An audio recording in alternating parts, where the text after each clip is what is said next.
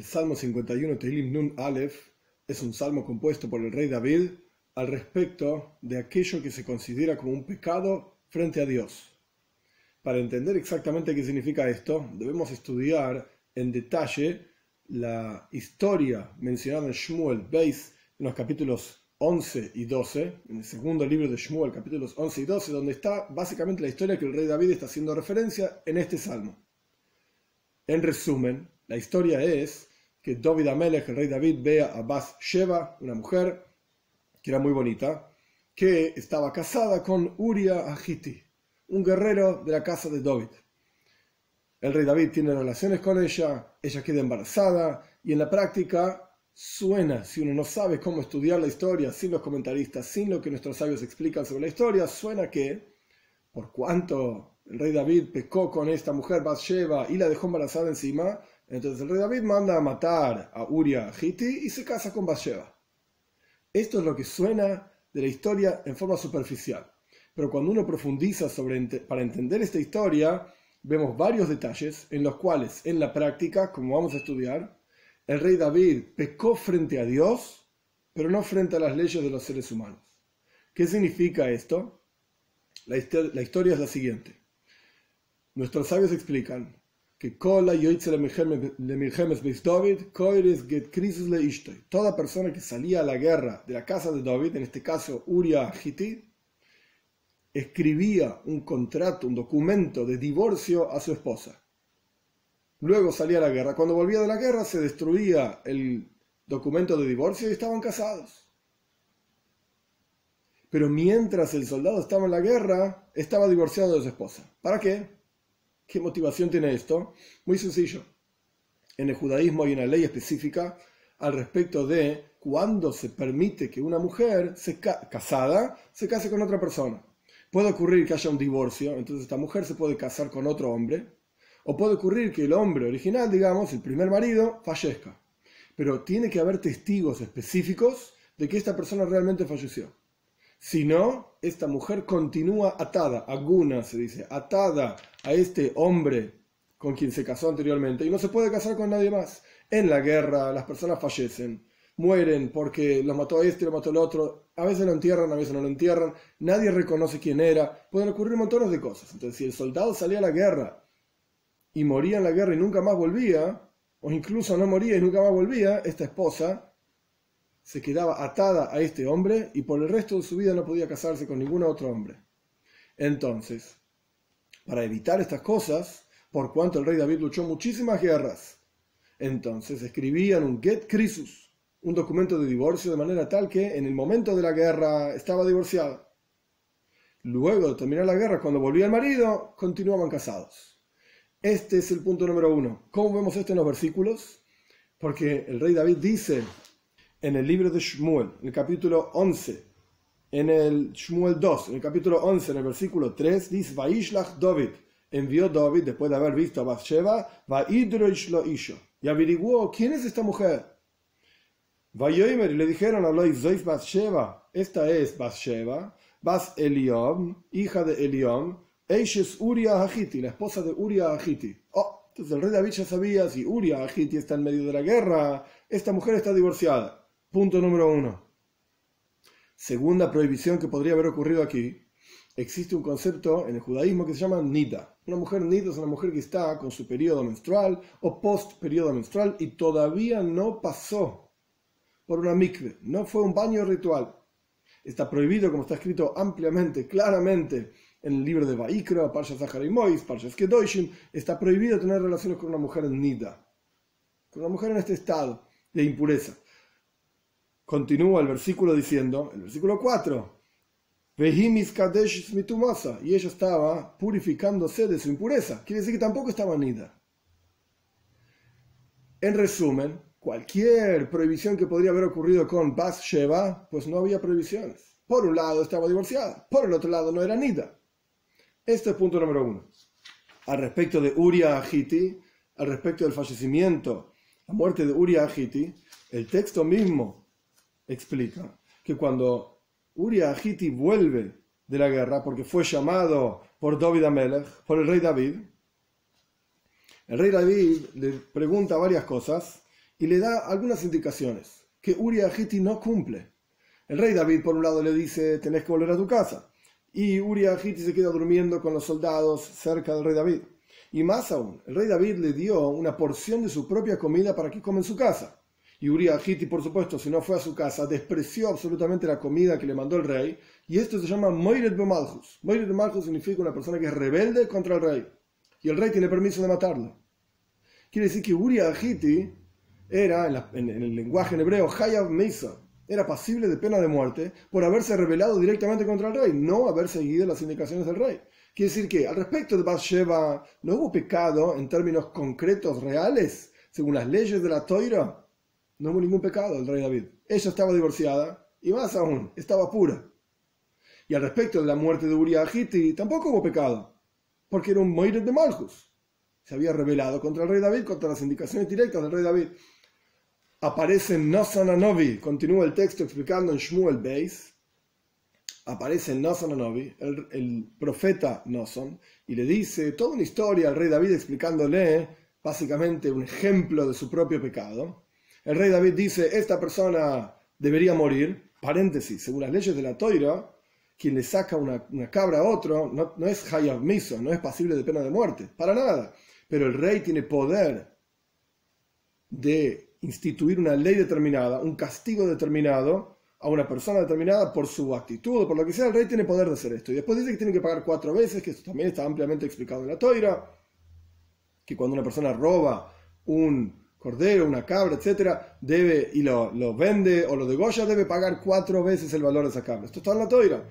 Esto es lo que dice el rey David. le dice, el profeta, el profeta le dice, vos fuiste esta persona. ¿Qué dice el rey David? Inmediatamente reconoce, pequé a Dios. A Dios. Pero dentro de las leyes que la toira misma plantea para los seres humanos, el rey David no pecó pero de acuerdo al nivel espiritual que se esperaba del rey David, se lo dice Don Salanovi, un rey de Israel, haciendo estas cosas no corresponde. Y el rey David lo reconoce, a diferencia de Shaul Amelech, del rey Shaul, que cuando Shmuel le dice que destruya a Amalek, Shmuel, eh, eh, Shaul empieza a dar excusas, que por qué lo hizo de esta manera, por qué no mató a todos los, eh, a todos los, a todo el ganado y dejó vivo a Agag, empieza a dar excusas. El rey David no da ninguna excusa, directamente dice, la Hashem, pequé a Dios, reconoce su pecado y Nasan Anobi, el profeta Nasan le dice inmediatamente, Dios te perdonó. Por cuanto reconociste, Dios te perdonó. Posterior a toda esta historia, en donde de vuelta, no hubo pecado del rey David literalmente hablando en las leyes, sino que fue una actitud inapropiada para una persona de semejante estatura espiritual. Posterior a esto aparece nuestro salmo, el Salmo 51, en donde posterior, de vuelta a la venida de Nosonanovi, el rey David explica, se explica frente a Dios y le pide el perdón divino. Vamos a ver. Aleph 1. La mismo le David. Para el director de coro, un cántico por David. Veis 2. Me voy a Nosonanovi, Kasherbo, el Bas. Cuando vino hacia él, el profeta Noson, Natán, Noson, cuando vino, cuando tuvo relaciones con Bas Shova.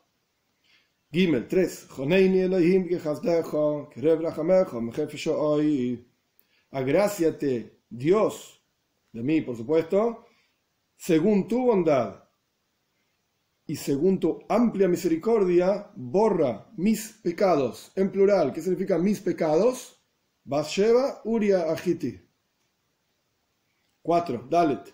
Herev kavseini me avoini, umechatasi tahareini. Jerez viene de la palabra Harbey, mucho, límpiame mucho de mi pecado y de mis iniquidades, purifícame. Hey, 5. Porque mis pecados yo reconozco, yo conozco, yo sé lo que hice. Mi pecado está frente a mí siempre. Vov, 6.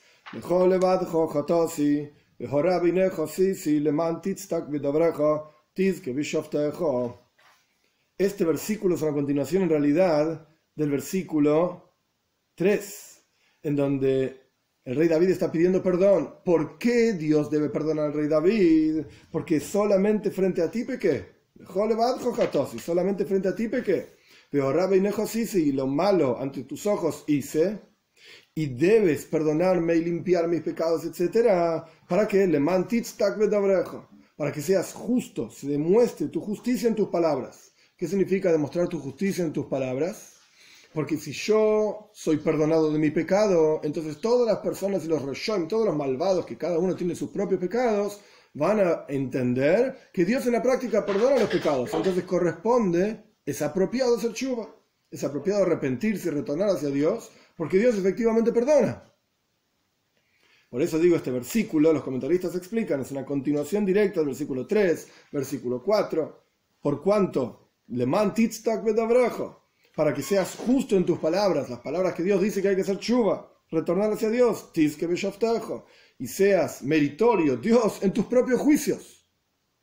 Entonces, los juicios divinos corresponden, digamos, pasarlos cuando la persona hizo chuva, para que el mundo reconozca que vos aceptás a quienes hacen chuva. Efectivamente yo pequé, de hecho Rashi trae otro comentario sobre este mismo versículo. En el Salmo 26, David Amelech dice, Bejoneini, Benaseini, examíname, pruébame. Y después terminamos viendo que Dios examinó al rey David, probó al rey David, el rey David falló. Entonces esto mismo quiere decirle para que seas justo con tus palabras. Yo pedí que me pruebes, fallé, ahora perdóname. Ahora perdóname y vas a ser justo. Todo el mundo va a reconocer que aceptas a quienes hacen Teshuvah, a quienes retornan a Dios. Zain 7. Continúa el rey David explicando por qué corresponde que Dios perdone. Porque con pecado fui formado. Es decir, la naturaleza de la persona es ir tras estos pecados, de gustarle las relaciones, las mujeres, etc. Esta es la naturaleza del ser humano. Así fui formado. Por lo tanto, corresponde que me perdones por aquello que hice. Es decir, la taiba, los comentaristas explican, la pasión está enraizada, es natural en el corazón de la persona, entonces perdóname. Y con pecado se calentó mi madre. Esa es la traducción literal, y ni imi. Se calentó mi madre, que es la misma cuestión. Está repitiendo la misma idea en la primera parte del versículo y la segunda parte del versículo.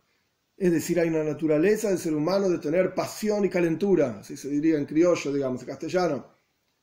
Y esa es mi formación y por lo tanto corresponde que me perdones porque esa es la naturaleza que vos mismo pusiste en el ser humano. 8.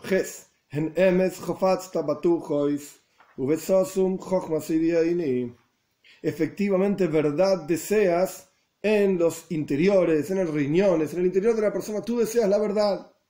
Tujois literalmente significa aquellos que están cubiertos, que se refiere a los riñones, que se simbolizan los riñones el concepto de la conciencia propia, el interior de la persona, entonces efectivamente verdad deseas en los riñones, en el interior de la persona, y aquello que está cerrado, que es el corazón, en los riñones también.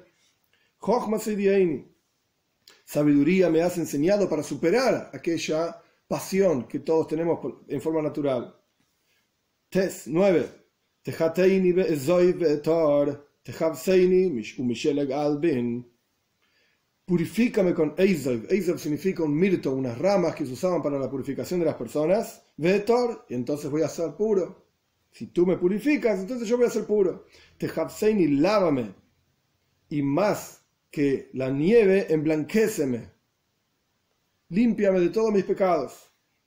Y automáticamente, Yud 10, Tashmi Eini, Sosen, Vesimcha, Togelna, Atzames Dikiso hazme escuchar alegría y regocijo. El rey David tenía Ruach HaKoidesh, inspiración divina, así explican los comentaristas, y a partir de este pecado se le fue la inspiración divina. Por eso el rey David, está pidiendo alégrame con mi Ruach HaKoidesh, alegra mi alma con el la inspiración divina una vez más. Togelna, alegra los huesos que has quebrantado, que quebraste. O sea, el cuerpo mismo estaba quebrantado del rey David. Yud Aleph, 11. Oculta tu rostro de mis pecados y todos mis pecados borra. Yud Beis 12. Un corazón puro crea, es una petición, crea para mí Dios, o sea que no vuelva al pecado. Ruach un espíritu recto, renueva en mi interior. Yud Gimel 13. Al tashlicheini milefanejo, beruach kochejo, al tikach meni. No me eches, con, sin la H, no me eches, no me tires de frente de ti, y tu espíritu de santidad, o sea, Ruach HaKoidesh, que vimos de vuelta, que el rey David está pidiendo que se renueve, que retorne, y al final del Salmo vamos a ver que en la práctica retornó, que se renueve y retorne en la inspiración divina que él tenía. Entonces, Ruach Kocheja, tu, tu santo espíritu, altikach mimeni, no tomes de mí, no me lo saques. Yuddalet, 14. Retorna para mí la alegría de tu salvación, de vuelta, está hablando de Ruach Kodesh, inspiración divina. De Ruach Nediva y un espíritu de dadivosidad, porque Ruach Kodesh, inspiración divina, es algo que Dios le regala a la persona. Entonces ese regalo que ya me has dado, Sismeheini, ponlo cerca de mí, acércame a este regalo. 15. Tuzbof.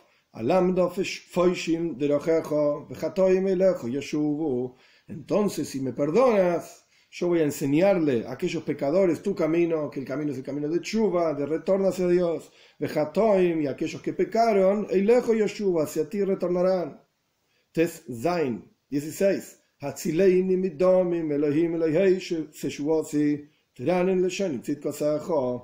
Sálvame de la, literalmente, el sangre, lo significa de la muerte, porque el pecado genera la muerte.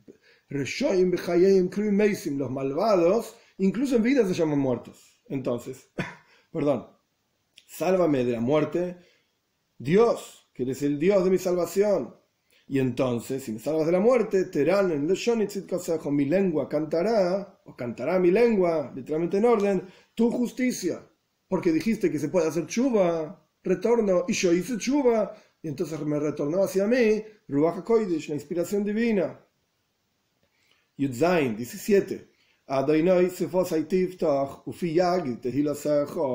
En el contexto del Salmo, por cuanto me perdonas después del pecado que yo hice, esto es, Dios abre mis labios, mis labios abre, es decir, cuando me da la posibilidad de decir que yo pequé e hice chuva y fui, aceptado por Dios, ¿Y cuál es la prueba de que fui aceptado? Que retorno hacia mí, Ruajacoy, de inspiración divina. Esto es como abrirme los labios para decirle a todo el resto de las personas, Fi Yagid, mi boca dirá, tu alabanza. Es decir, que perdonas. Me estás dando la oportunidad y la posibilidad, las herramientas, para que todo el mundo pueda entender y saber que vos me perdonás. Otra explicación, como el rey David estaba hablando de Ruach HaKoidesh, es el mismo concepto que dijimos antes. Dios es el que da esta inspiración divina a cada persona, una especie de, un nivel de profecía. Entonces el rey David está pidiendo, Dios abre mis labios con Ruach HaKoidesh, retórname, devuélveme esta inspiración divina de manera tal que mi boca diga tu alabanza. Yudches 18.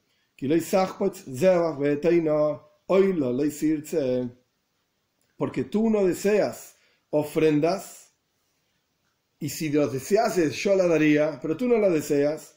Oila, holocaustos, que significan ofrendas que se quemaban totalmente en el altar, lo no deseas. ¿Qué pasa? Todas las ofrendas en el Beis Hamikdash, en el templo, eran aceptadas cuando la persona, hay algunas excepciones, Korban Asham se llama una ofrenda de culpa específicamente si una persona robó y cuando lo llevaron a juicio mintió, específicamente algunos casos en los cuales incluso a propósito había ofrendas, pero para estos casos del rey David, Bathsheba y Uriah Hiti, no hay ofrenda para entregar, porque el pecado fue a propósito, las ofrendas en el templo eran solamente excepto algunas excepciones, como dije, solamente sin querer. Cuando la persona transgredió, transgredió perdón, sin querer, podía traer una ofrenda. Entonces, aquí no corresponde ofrendas, porque fue a propósito, el rey David sabía lo que estaba haciendo.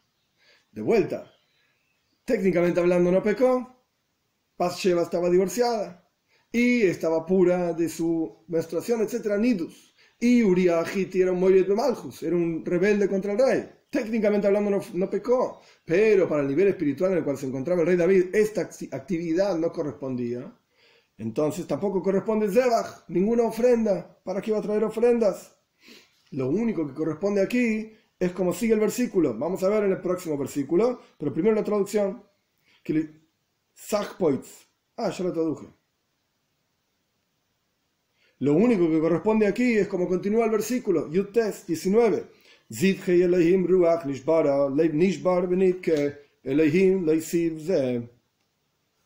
Las ofrendas. ¿Por qué dice en plural ofrendas? Porque nuestros sabios dicen que una persona que tiene el corazón quebrantado, como vamos a ver en el resto del versículo, es como si hubiese ofrendado todas las ofrendas, habidas y por haber. Las ofrendas de Dios, ¿en qué consisten? En este caso en el cual no puede traer ofrendas porque no fue un pecado sin querer, sino que fue a propósito. Las ofrendas de Dios son el espíritu quebrantado, un corazón quebrado y roto. Dios no desprecia. Entonces, lo que el rey David está diciendo es, aquí lo único que me queda, ofrendas no puedo traer, aquí lo único que me queda es que mi corazón esté quebrantado. Y efectivamente está quebrantado. Los últimos dos versículos, 20 y 21, son el rey David con el Ruach una vez más. Le retornó hacia él la inspiración divina, así explica Radak, y por lo tanto está hablando hacia futuro. Jof 20.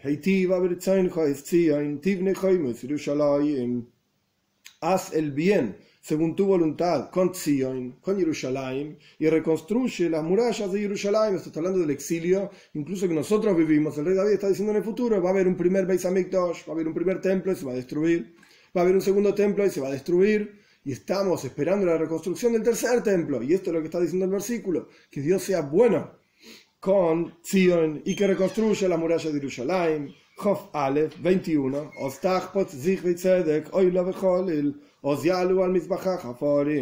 Entonces, cuando se reconstruye Jerusalén a través de Moshiach, pronto en nuestros días, desearás, os, esos os, entonces desearás ofrendas justas, holocaustos y ofrendas que son totalmente quemadas y consumidas por el fuego. Entonces se elevarán, se, se levantarán, digamos, se llevarán arriba de tu altar, farim, vacas que son un tipo de ofrendas. El punto es que cuando se reconstruye el tercer Beis volverán a funcionar todas las ofrendas como funcionaban anteriormente.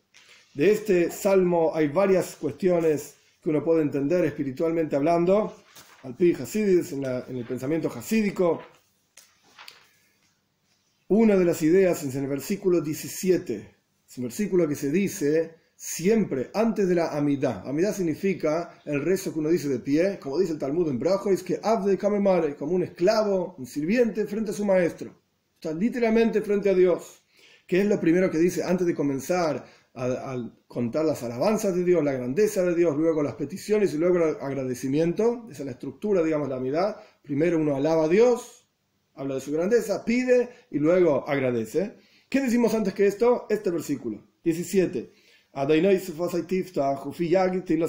Dios, mis labios, abre y mi boca dirá tu alabanza. Que ya lo explicamos en el contexto del Salmo. O está hablando de que cuando Dios lo perdona, entonces él va a poder contar que Dios perdona. O está diciendo que Dios devuelve, devuélveme Ruach HaKodesh. ¿Por qué lo decimos antes de la vida? ¿Qué ganamos diciendo este versículo antes del rezo frente a Dios? Pues hay dos explicaciones interesantes. Cuando la persona empieza a meditar, meditar en la grandeza de Dios, en la grandeza de su mundo, en la, cómo Él crea el universo entero, cómo existen diferentes tipos de criaturas, la grandeza de la naturaleza, las montañas, etc. O más profundo todavía, la creación divina en forma de que Dios es infinito, como no tiene relación con su creación, como en realidad la creación no es lo único que Él hace, sino que tiene otras cuestiones.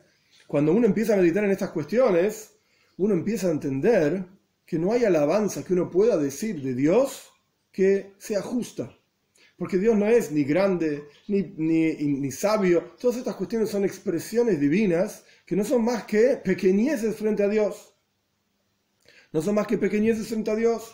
De hecho, el Talmud explica, cuando uno habla de la grandeza de Dios, esto se refiere a la creación. No entiende la creación a su alrededor y esto puede decir que es la grandeza de Dios. Pero a su vez el Talmud dice, donde vos encontrás la grandeza de Dios, llaman Besanusoy. Ahí está la humildad de Dios. Para Dios es insignificante todo esto. Si crea todo el universo con una sola letra. bueno, uno podría horas meditar sobre esta cuestión. El punto es que toda la grandeza que nosotros podemos entender de la creación es insignificante frente a Dios. Es su humildad, que Él se rebaja a sí mismo a crear todo este universo. Siendo así, ¿qué podemos decir sobre Dios? ¿Para qué nos vamos a poner a rezar frente a Él? ¿Qué vamos a decir? Por eso el versículo dice, Hashem, Dios, vos abrí mis labios, vos abrí mis labios, vos pones las palabras en mi boca, ufi automáticamente mi boca dirá tu alabanza, lo que sea que vos pongas ahí, eso es lo que mi boca va a decir. Porque yo con mis propias capacidades no tengo nada que decir. Esto es una explicación. Otra explicación es, sfosai no quiere decir solamente labios. Sfas quiere decir también el borde, como por ejemplo la orilla del mar. Sfasayam, la orilla del mar. Significa un límite, donde Dios, explica a nuestros sabios también, Dios le puso un límite al agua, hasta aquí vas a llegar y no más. Si no, el agua inundaría absolutamente todo. La orilla del mar representa un límite. Entonces, como la persona, cada uno de nosotros somos limitados, tenemos una capacidad limitada para entender la presencia de Dios, para entender a Dios, etcétera, que igualmente, entre paréntesis, es una gran bondad divina que podemos hablar sobre él y entender algo sobre él, etcétera.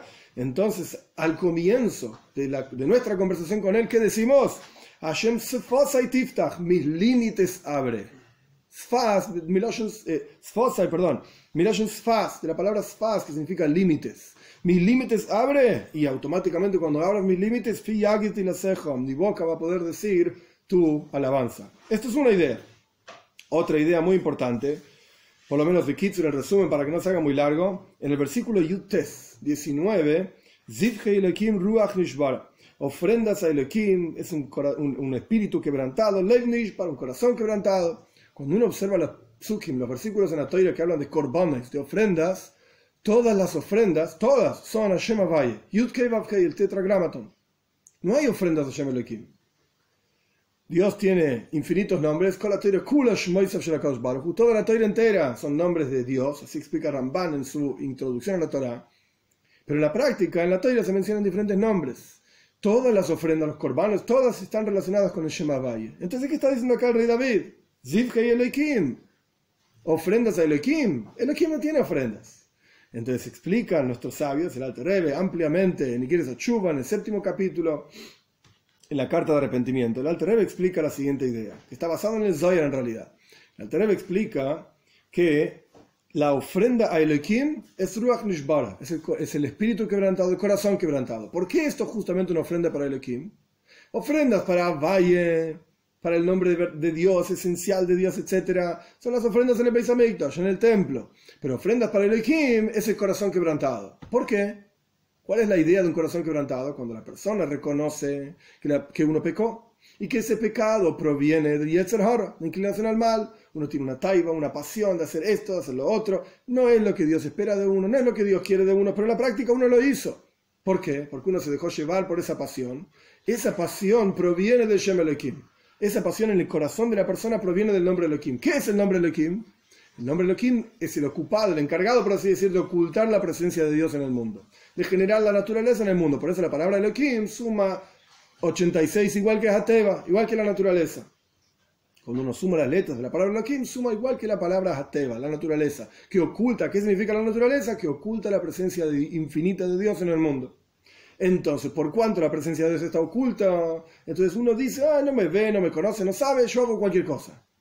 Esto es, la, idea básica de un pecado. Entonces, ¿cómo podemos corregir, reparar, por así decir, eh, aquello que hicimos por el ocultamiento divino? A través de ocultamiento también, un juicio sobre nosotros mismos. El Elohim significa juez a través de un juicio con nosotros mismos, cuando la persona reconoce sus pecados, cuando la persona es, como dicen el Zoyar, de Hushpana, la persona es un, contador hace un balance de sus propias actitudes y acciones que fueron hechas basadas en el ocultamiento de la presencia de Dios, esto mismo quebranta, por así decir, aquello inapropiado que la persona hizo.